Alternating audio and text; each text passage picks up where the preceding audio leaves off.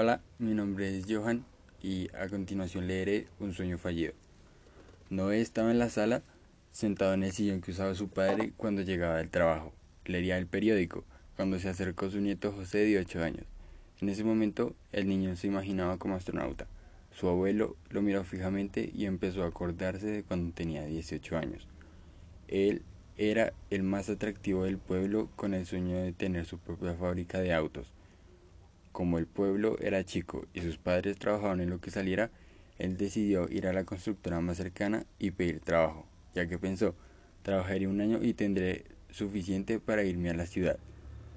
Él jamás pensó que en ese año su papá moriría de sida y su madre se iría del pueblo al saber que su padre le había sido infiel. A pesar de todo eso, aún tenía a Carla, una chica que había conocido cuando fue por un café en su hora de almuerzo cuando llevaba dos meses trabajando en la construcción.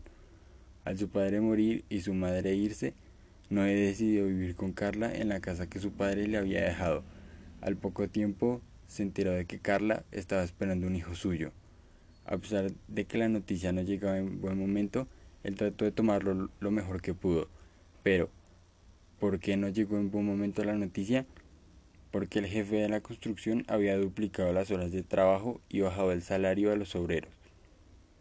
Pasó el tiempo y los niños crecieron.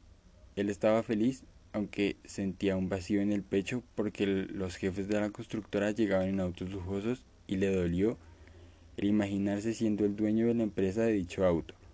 Se frustró, pero jamás le dijo nada a Carla porque ella solo tenía que encargarse de los niños. Con el paso de los años, los niños ya eran adultos, tuvieron sus hijos y todo marchaba bien hasta que lo despidieron del trabajo.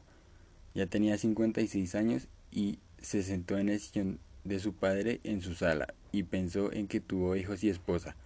Fue lindo enamorarse, pero jamás logró su sueño, jamás tuvo su primer auto propio, su primer millón de dólares y en ese momento llegó su nieto favorito, Juan, a quien miró a los ojos y al verlo se acordó de ese niño lleno de vida, esperanza y ganas que lo dejó todo en la empresa de otro y que solo lo reemplazó por alguien más joven que repetiría la misma historia.